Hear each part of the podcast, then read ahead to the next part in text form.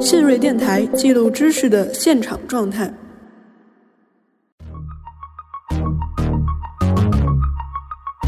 我们可以感觉到，现在韩流的文化的音乐都是越来越洗脑了，还有一点工程化，好像做音乐都是有了一个他们自己的套路。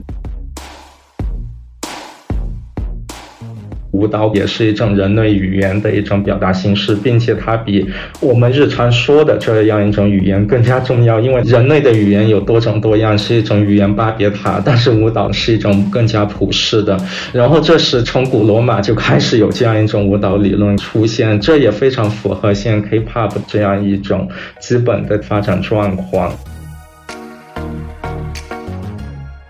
我一直觉得就是。现在韩舞越来越像广场舞了，就是人人都可以跳，不管男女老少都可以跳起来的一种舞蹈。这也因此，所以它传播的范围越来越广，越来越快。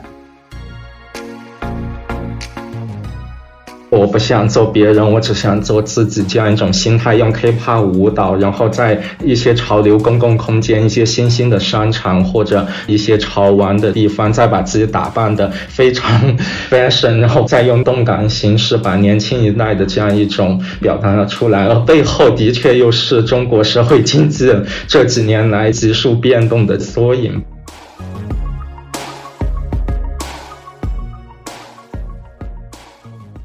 大家好，欢迎收听新锐电台的最新一期节目，我是主持人周发发。近日举办的世界杯开幕式上，韩国偶像团体防弹少年团的成员田救国与卡塔尔本土歌手合唱了世界杯的主题曲，这再次引发大家对于韩流文化影响力的热议。自上世纪末，韩国将文化兴国作为振兴经济的重要国策以来，二十余年间。韩国娱乐文化不仅未显颓势，反而在不断更新迭代中，一举打开了西方市场，成为文化反向输出的最成功案例。以 K-pop 为代表的韩国流行文化，为何对世界各地的青年群体都有着如此特别的吸引力？又为何在跨文化传播方面有着如此惊人的表现呢？本期节目，我们邀请到芝加哥大学古代史博士候选人何彦霄。和成都锦城学院韩舞社社长于家坤，他们将分别从学者和舞者的角度谈一谈自己对于 K-pop 这一全球流行趋势的观察与思考。本期节目分为上下两集，上集将着重讨论 K-pop 中的舞蹈元素，下集聚焦于 K-pop 这一流行文化形式与资本主义和消费主义之间的关系。本期是这一系列的上集，感谢大家收听。欢迎大家持续关注下集的精彩内容。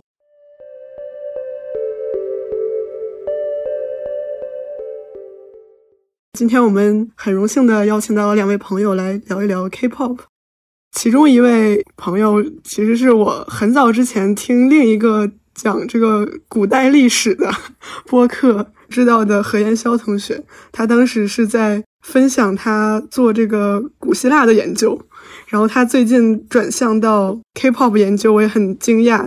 啊，他也以这个西韩的笔名在澎湃上发表了很多这个对于韩流研究者的采访。然后另外一位同学呢是成都某大学现在 K-pop 社团的社长，呃，于同学。那我们先请何彦潇和于同学跟大家打个招呼吧。Hello，大家好。刚刚周老师已经说了，然后我现在是在美国读博士，我主要研究是古希腊文化和东方文化交流。当然，我这两年我越来越关注就音乐舞蹈交流这方面，顺便把我带到了 K-pop 上。大家好，我是于家坤，我就读于成都锦城学院，目前是 SC K-pop 的社长。节目一开始，我觉得就是大家可以分享一下自己对 K-pop 这样一个入坑的经历，或者是感兴趣的这样一个缘起。我觉得于同学可以先分享一下，因为他是我们这三个人里面年龄最小，但是资历最深的一个老粉。呃，其实，在了解 K-pop 的时候，是在我初中到小学这个阶段，就是小学六年级的时候。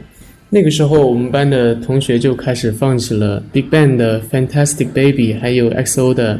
咆哮，就从这以后开始，我就被同学们安利了。从此之后呢，就开始一直在看。我稍打断一下，于同学是零零后对吧？哎，对，零零后。然后你上小学的时候，大概就是零六到一零年左右这个时间段，对不对？应该差不多。然后从此之后，我就经常去看 XO 的一些 MV 啊，还有 BigBang 的 MV，然后了解到了咆哮这个舞。当时我就觉得他太帅了，这个舞特别帅，然后我就下载下来，天天看，天天看。但是呢，当时也没有人去教我跳舞，我也不知道如何去扒一舞，就只能看。然后呢，天天看。慢慢的到了初中八年级之后，一位同学叫我跟他去排一个 BTS 的 No More Dream，然后特别巧。刚好是 BTS 的出道曲啊！至此之后呢，我就成为了 BTS 的一个忠实粉丝，然后呢，也开始了自己八舞自学的一个经历，然后一直到现在。我觉得你是属于那种非常自然的接触到了 K-pop，然后就迷上了。我的经历就更曲折一些。首先，我是九五后，就是大家对我们几个人的成长环境大概有一个认识。然后我是在一个就是东部的一个沿海城市长大，然后也在另一个东部的沿海城市念书。呃，我从小学到大学，身边是一直有一群比较稳定的韩流的粉丝，但他们在那个阶段好像一直有是一种这个圈地自萌的感觉。但是我有感觉到 K-pop 的影响力又进一步扩大了。我感觉有一个时间点是在一八年前后。然后有两个比较关键的事件对我入坑 K-pop 产生了比较大的影响，我觉得这两个事件也非常有代表性。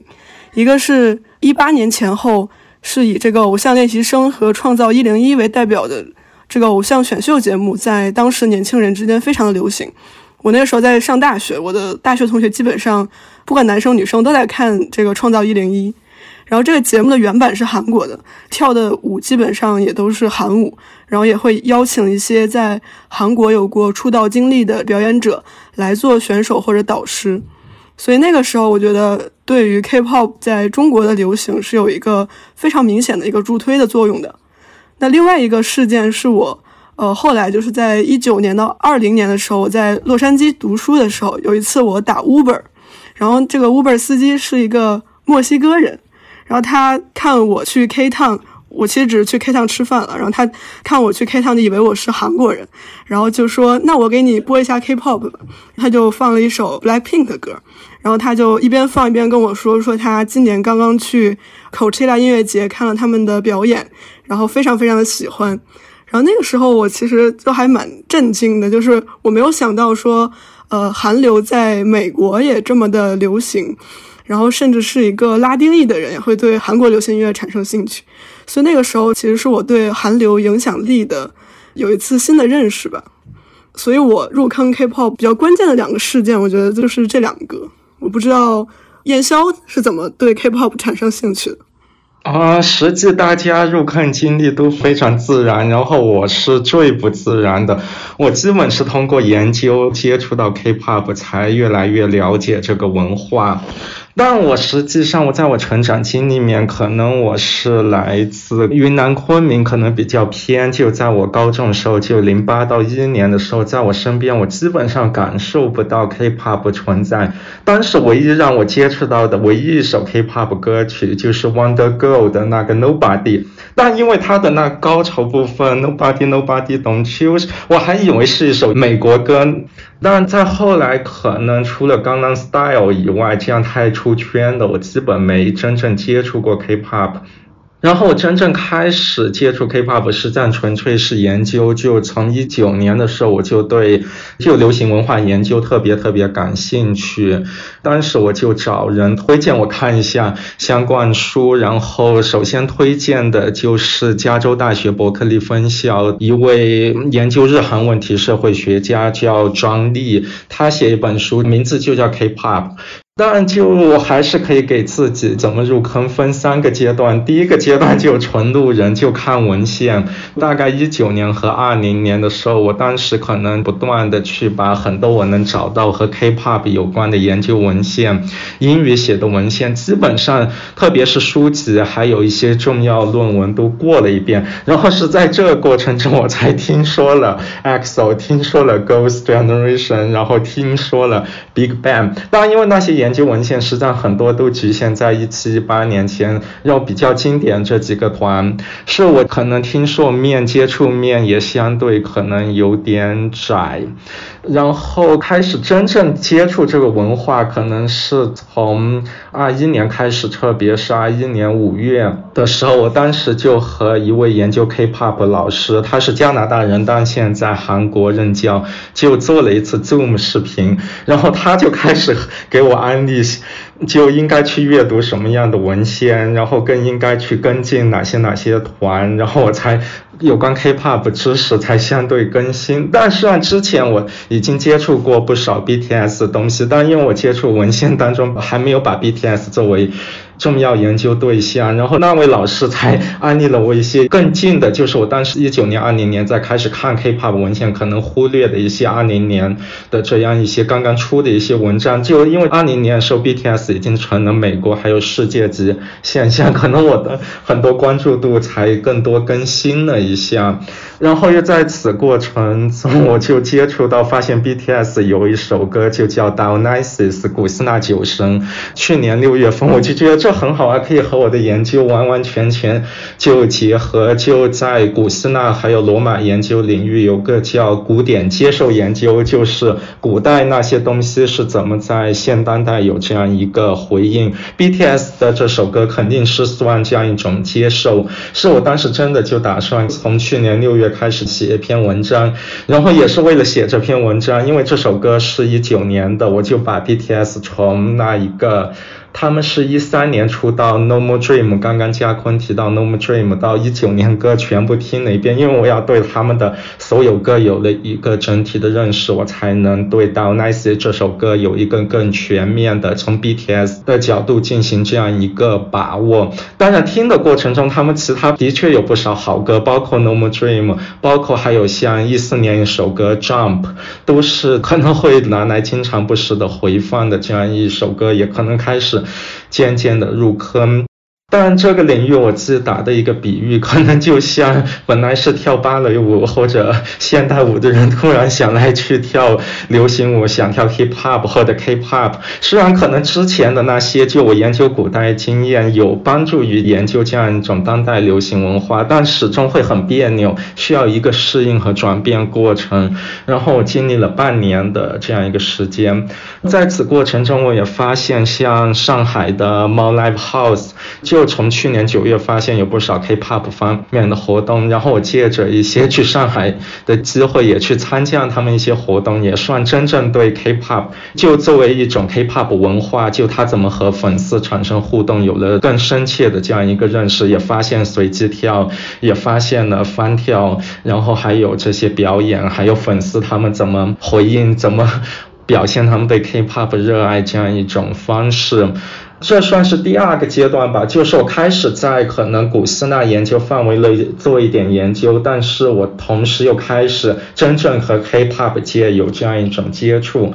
第三阶段可能从今年五月开始就去成都，然后当然其中背后也有一些故事。我在那个和孙子团毛林老师一开始做的活动中，我实际说过，我当时特别惊讶，就成都有那么发达 K-pop 文化，那之前上海有比较发达 K-pop 文化，我肯定不惊讶，因为上海有这些东西很正常。但我当然觉得成都有，我非常可以说中国最发达 K-pop 文化，我比较惊讶。再加上我的研究。中，特别是古罗马的那个哑剧传到中国，它也是通过西南地区传入的，所以我觉得甚至也可以进一步再和我自己的对古代这样一种五乐研究相结合，然后所以也通过这样的，我开始就渐渐的希望能对西南地区的这样一个 K-pop 文化，因为我本身也是昆明人，我也非常，我目前还待在国内，我也非常方便的去做一些研究和调研，然后我也开始，比如说和昆明的一一些舞社有这样一种交流，然后去参加他们集训，去对他们进行一些舞者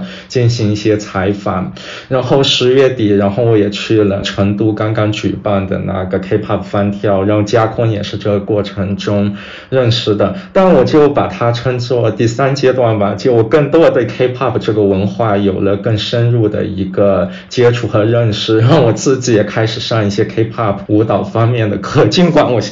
尽管我现在完全是属于那个基本学了也和没学也差不多，也基本还是就想感受一下氛围，对我研究有更好的一个促进方式。因为我现在越来越偏向舞蹈研究，就在舞蹈研究里面，实战大家更多的强调一种研究者和舞者的这样一个结合。但我也顺便就说一下，这次活动把嘉坤请来，也是一个很好的这样一一。个机会，包括今天刚刚看了，就下个月马上要出的一本关于 hip hop 舞蹈方面的这样一本书，就是它基本是一个这样一种介绍性的书，就为 hip hop 研究这样一个入门提供便利。这本书最大的特点是它有一半是研究者写的，有一半是真正的 hip hop 舞者写的。就这在舞蹈研究里面是很普遍，和音乐研究里面不一样。如果是谁关研究 rap，他会自说自话，把真正的 rapper。完全排除在外，我认为这是舞蹈研究，但我等一下可以进一步说下这个问题。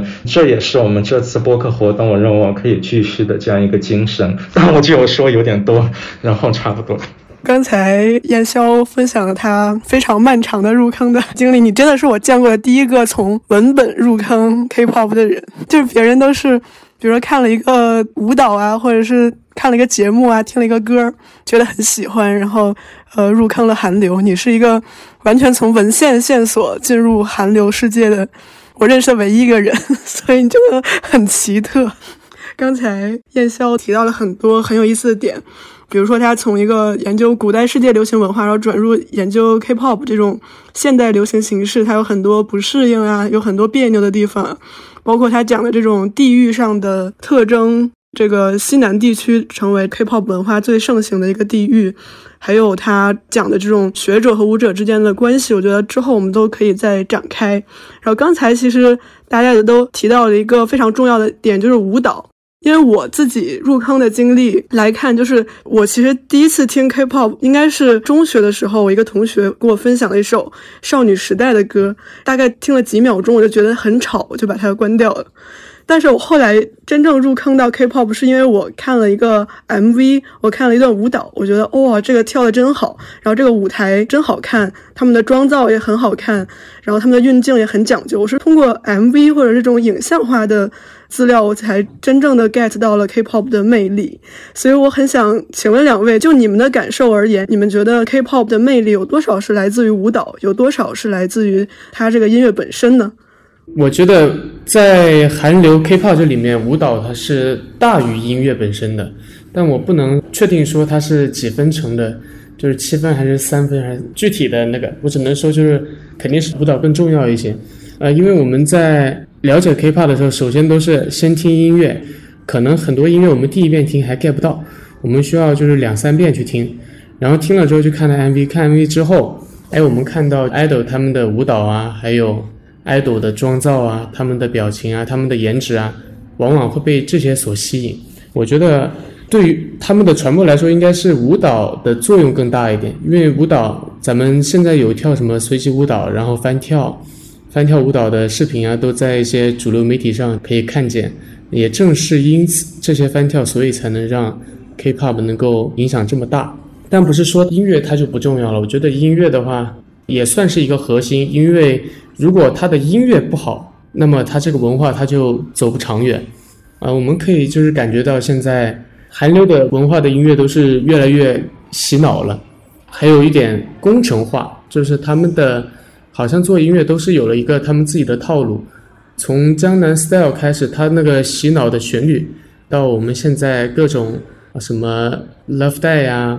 还有各种名曲，就会发现，他的音乐还有编曲特别重要，包括现在 s 吧，我就是感觉他们现在有刻意的从编曲上面去入手，去作为一个宣传点来宣传他们。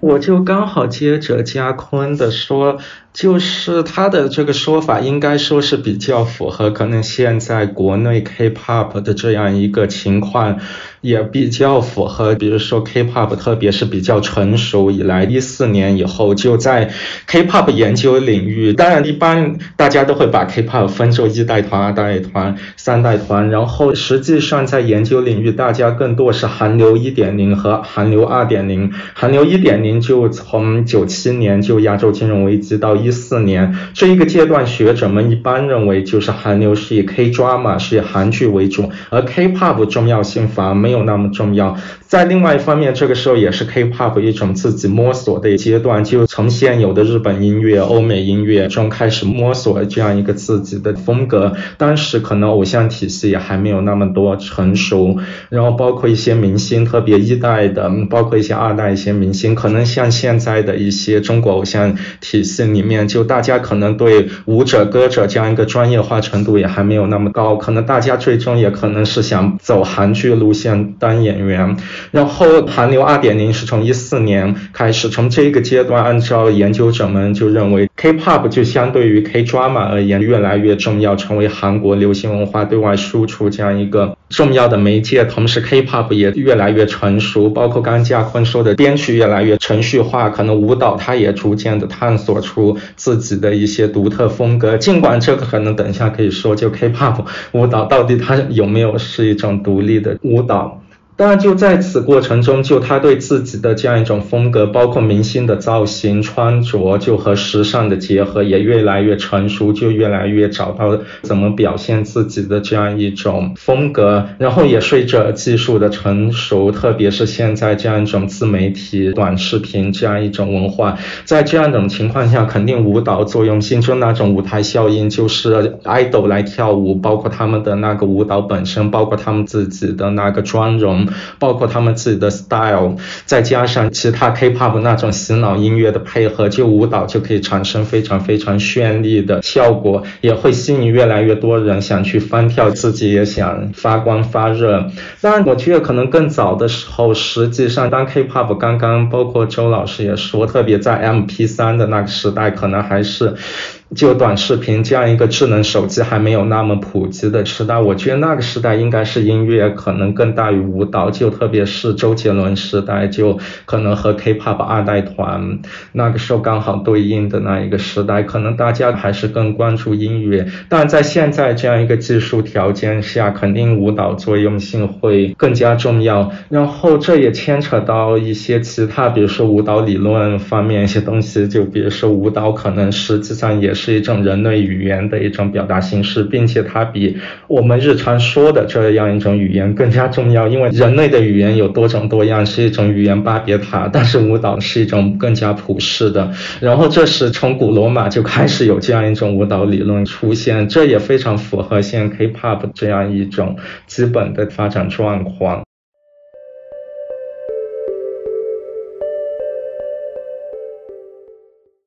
我们说韩舞本身现在还存在一些争议，说韩舞到底算不算是一个独立的这个街舞的舞种？因为它本身好像是吸纳了很多这种其他流派的街舞的编舞的特点，比如说是爵士啊、hip hop 啊之类的。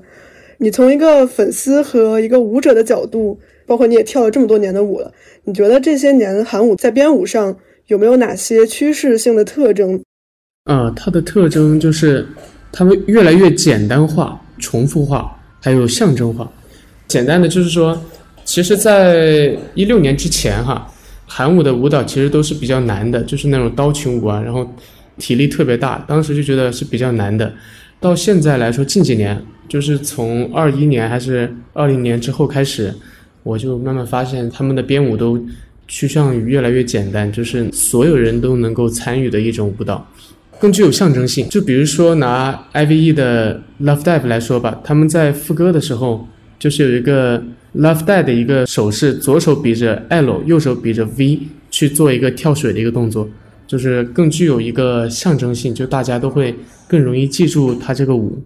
嗯，你刚才说的 Love Dive 的这个手势，我也印象很深刻，因为我就在想，他有的时候会设计这些非常有记忆点的，然后也是非常好模仿的这样一个动作或者手势。是不是有可能跟这个短视频的流行相关的？因为他们就是他们本身也会发布很多这种 dance challenge 这种活动，就是会让大家去在这些短视频里面去翻跳他们最有特点、最有记忆点的那些编舞。然后因为它降低了难度嘛，就大家就是像我们这些普通人跳没有那么好吧，但也能大概也能做出那样子的动作，然后这样就会有助于它这个传播。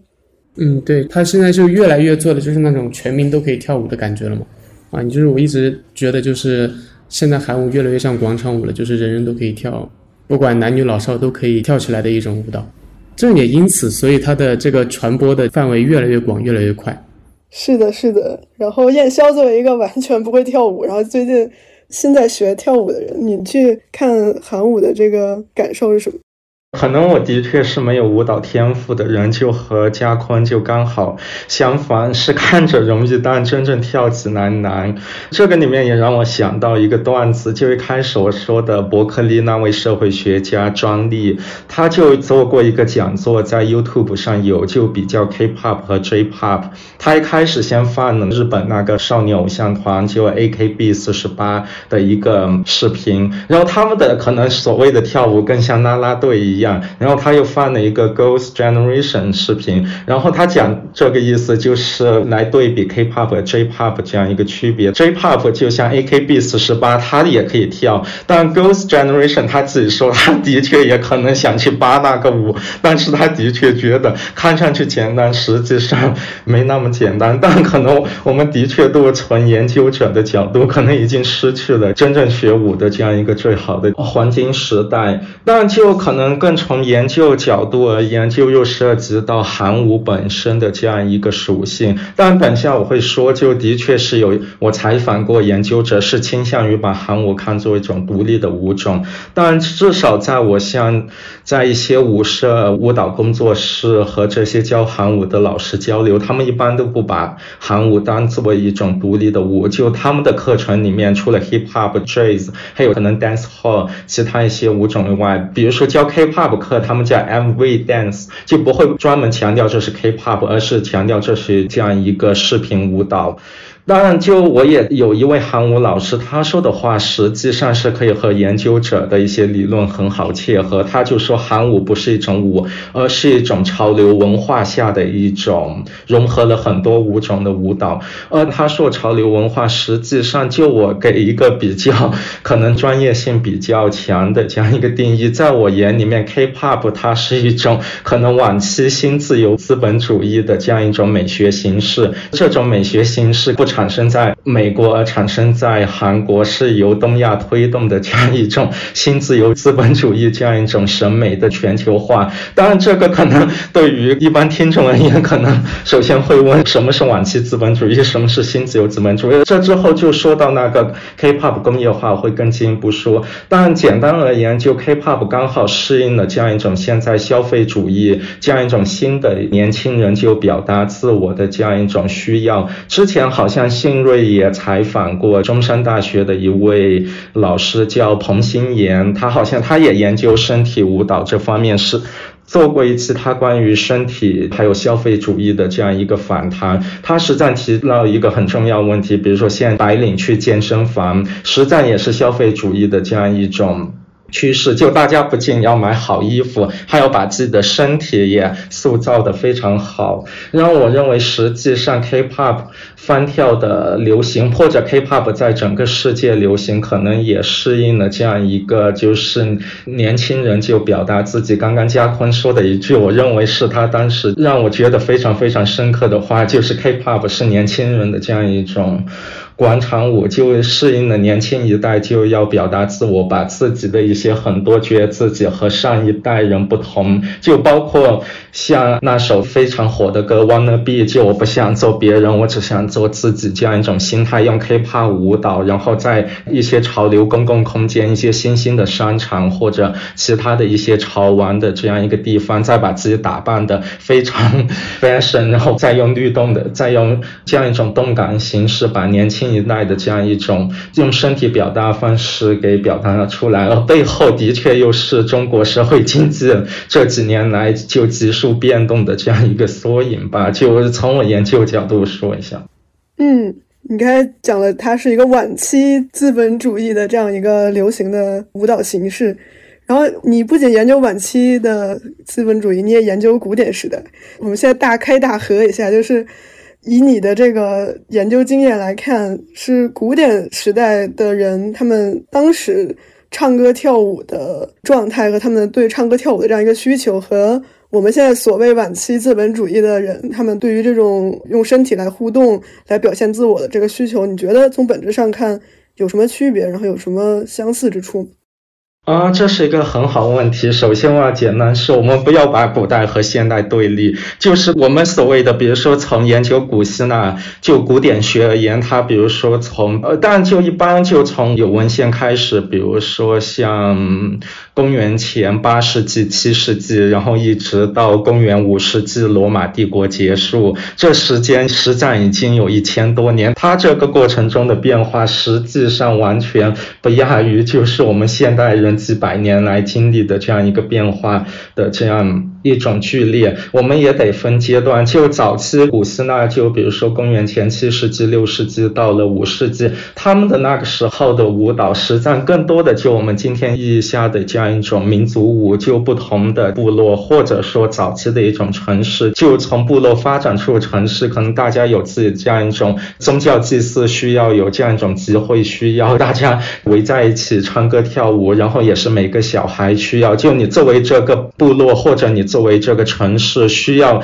成为这个城市语言需要掌握的这样一种基本的技能，就相关的这样一种唱歌跳舞。当然，我这个说的是尽可能简单化，也有人类学家批判的社会进化论。我的确还是有这样一些思维在里面。但的确到了公元前五世纪的时候，随着商品经济的发展，还有整个传统血缘部落的消解，就形成了越来越所谓的陌生人社会，特别以雅。点为代表，然后也今天就我们印象中的古希腊悲剧就有那样一种古希腊式的剧院，就大家在剧院里面观看表演这样一种舞台形式开始出现。但一开始这仍然是基于比如说雅典就自己承办祭祀狄奥尼索斯庆典的这样一种自娱自乐。但随着雅典越来越国际化，公元前五世纪外来人口大量涌入。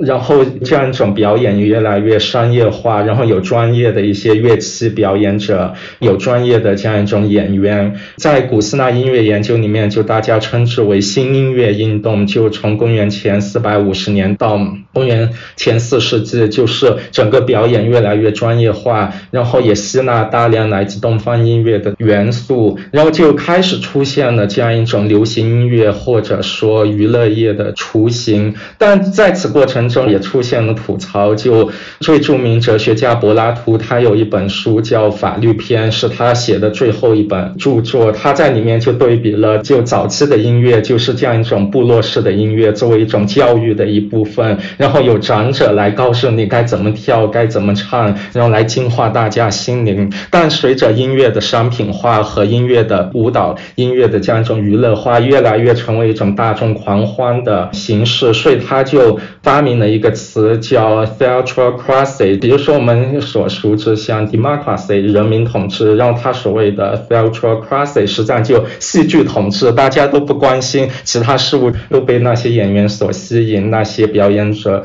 所吸引，然后开始没有节制狂欢。但这是站在柏拉图作为一个保守的这样一个哲学家的立场，但他其中他也以他保守这样一个立场，就世风日下，人心不古这样一种状态去回应，但这。还是状况不就是现在的微博热搜？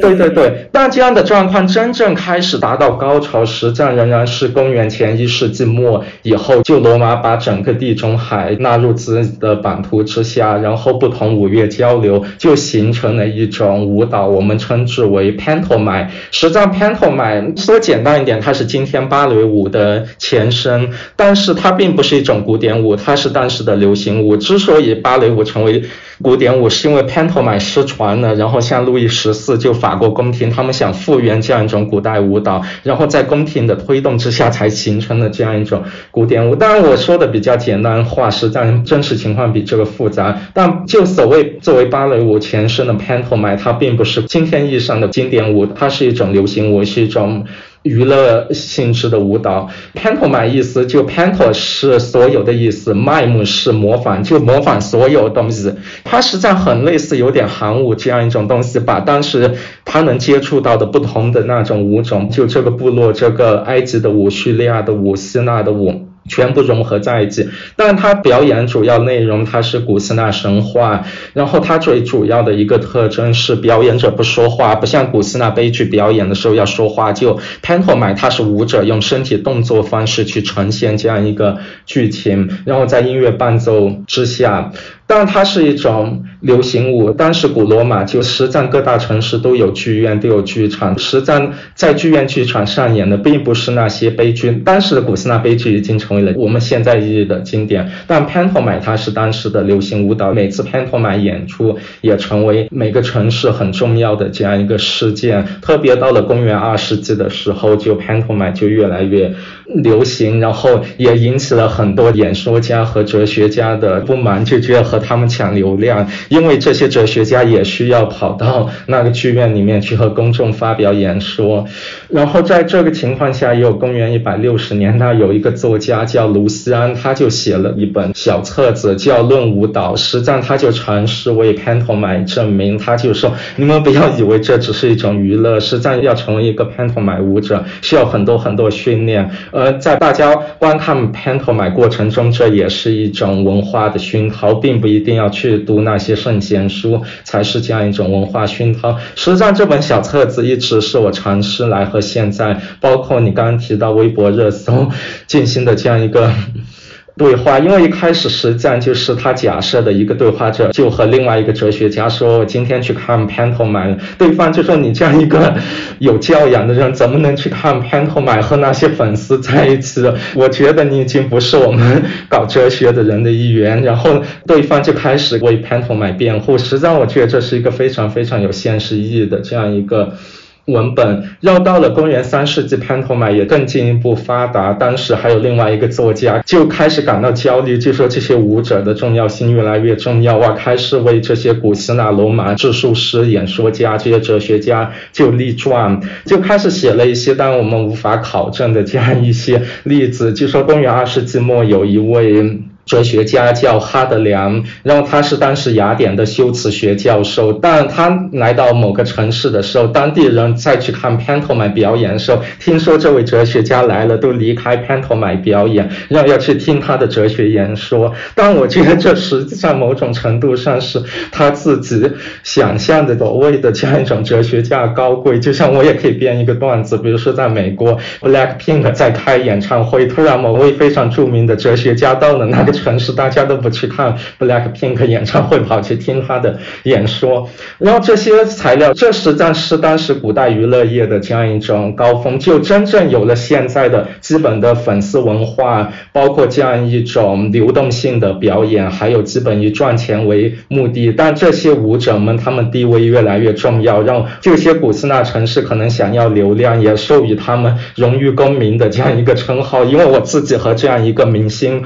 有了这样。一些联系，实际上也是我作为这样一个城市的荣耀。然后很多哲学家、知识分子觉得自己的流量都被抢去了，感到非常非常的焦虑。我认为当时虽然没有现在技术条件，但实际上很多东西是值得我们现在思考的。这也是我越来越进入 K-pop 研究的这样一个原因。这也是我希望能进行古代当代对话的这样一个途径。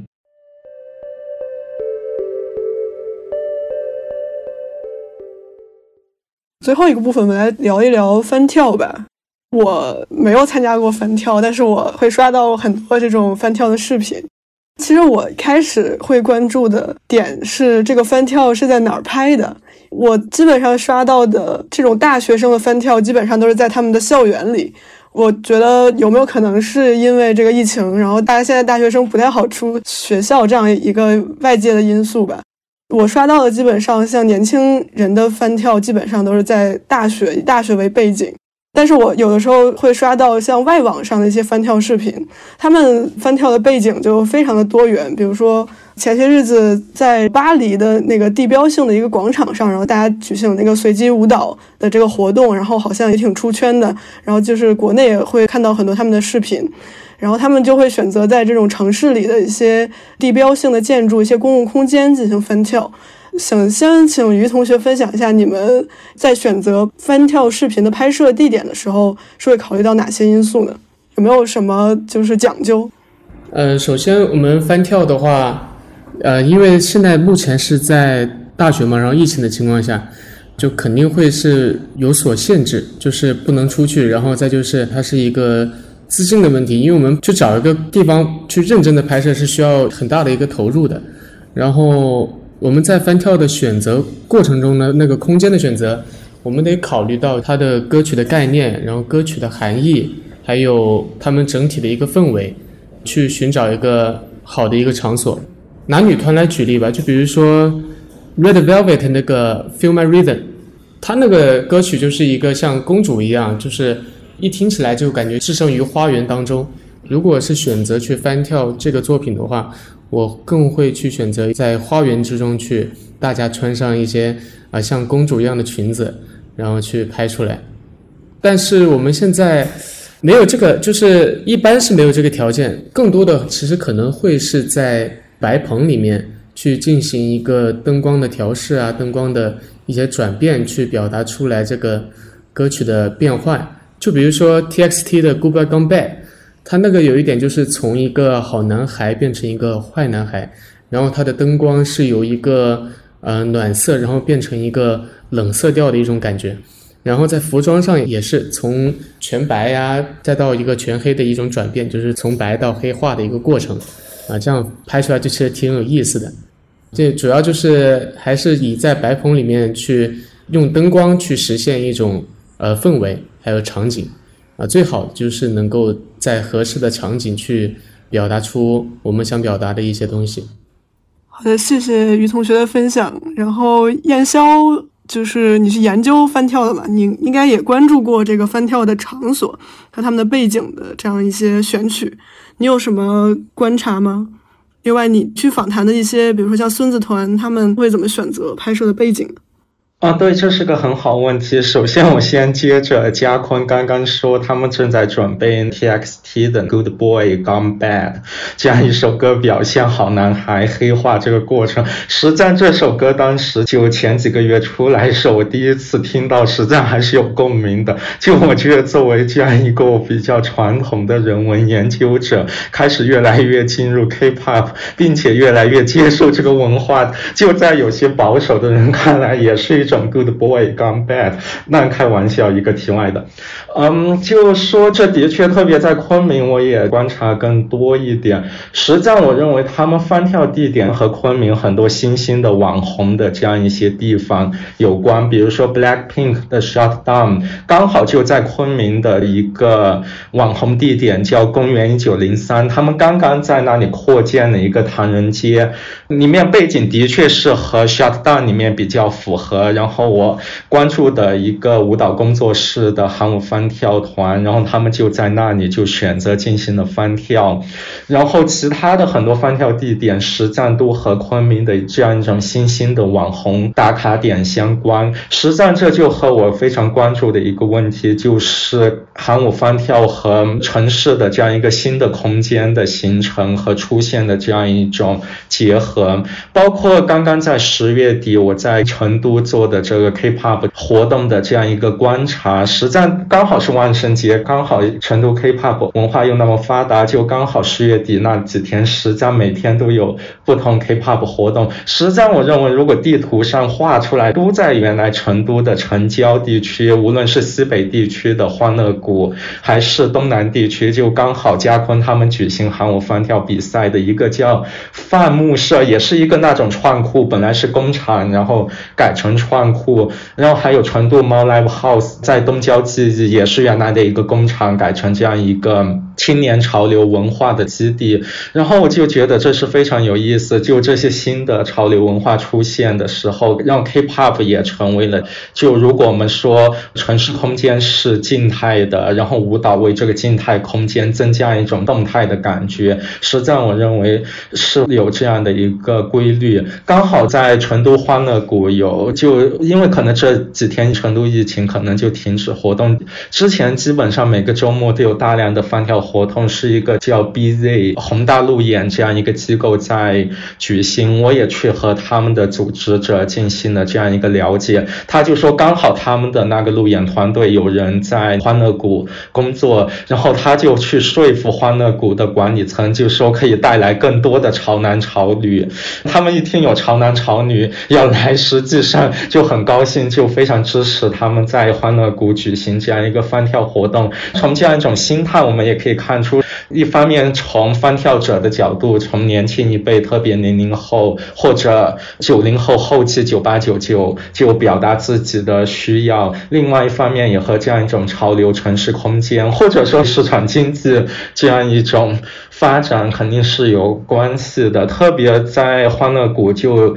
万圣节的时候，他们还搞了一个特别活动，和成都就是二次元有这样一个合作，就一首歌是 K-pop，然后马上转成二次元，就跳宅舞的人上去。实际上，我认为这是一个非常非常有趣的 juxtaposition，非常非常有趣的这样一种组合。然后我也和他们组织者了解了，也说实际上是有些人是既是二次元的，又是 K-pop。我当时观察也注意到，有人的确又可以跳宅舞，又可以跳韩舞，或者可以两者都同时嗨。当然，这一点从 K-pop 和二次元角度，可能比较忠实的粉丝可能会互黑。但实际上，如果从外人角度，可能是不大看得出区别的。特别就是先是在一个欢乐谷有一个角落举行，然后最后到欢乐谷刚进去的大舞台。然后要开始的时候，之前是一个音乐活动，但是有个 rapper 就说等下有很多男团女团，他并没有说有 K-pop 和 J-pop，只说。男团、女团，因为当时我比较累，那一天一天的活动，因为我也去赶着下一场活动，我就没去。我当时从研究角度，实际上应该去抓，呃，特别是一些观众明显就是比较中年的，去问他们是否能分得出来台上在表演什么。但是我觉得一般人是不大分得出来，看上去可能都差不多。从这个里面，实际上一方面我的确可以看出，K-pop 虽然和 J-pop 已经非常非常不一样，但它还是有日本流行文化的。一些影响因子在，毕竟日本流行文化六十年代就开始了，还有韩国和日本的那个扯不断理还乱的关系。另外一方面，刚好最近我也在看一本 hip hop 就 cipher 的这个书，就是在 hip hop 活动里面，大家围成圈，每个人一对一的上去就即兴的 freestyle 展示自己的一些东西，在 hip hop 里面就叫 cipher。就这本书实际上是强调 cipher 代表了一种非裔美国人的就 African American aesthetic。实际上，我也在想，K-pop 和 J-pop 这样一种合作，他们共有的实际上是东亚的一些现代化过程中发展出来的这样一种亚洲式的审美文化，他们从审美角度仍然是有很多共同点。就我国内观察而言，始终是和这样一种新兴的城市空间相结合。因为刚好就昆明而言，在加州大学戴维斯分校有一位老师对此做了很多很多工作。我觉得我可以在他研究城市空间这个基础上，可以把韩武这个视角带进来。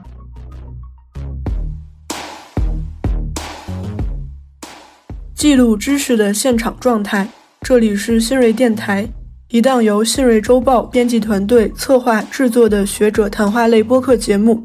您可以在苹果、小宇宙和荔枝播客 APP 上搜索“新锐电台”，订阅我们的节目。也欢迎大家关注信瑞周报公众号，获取最新的节目信息。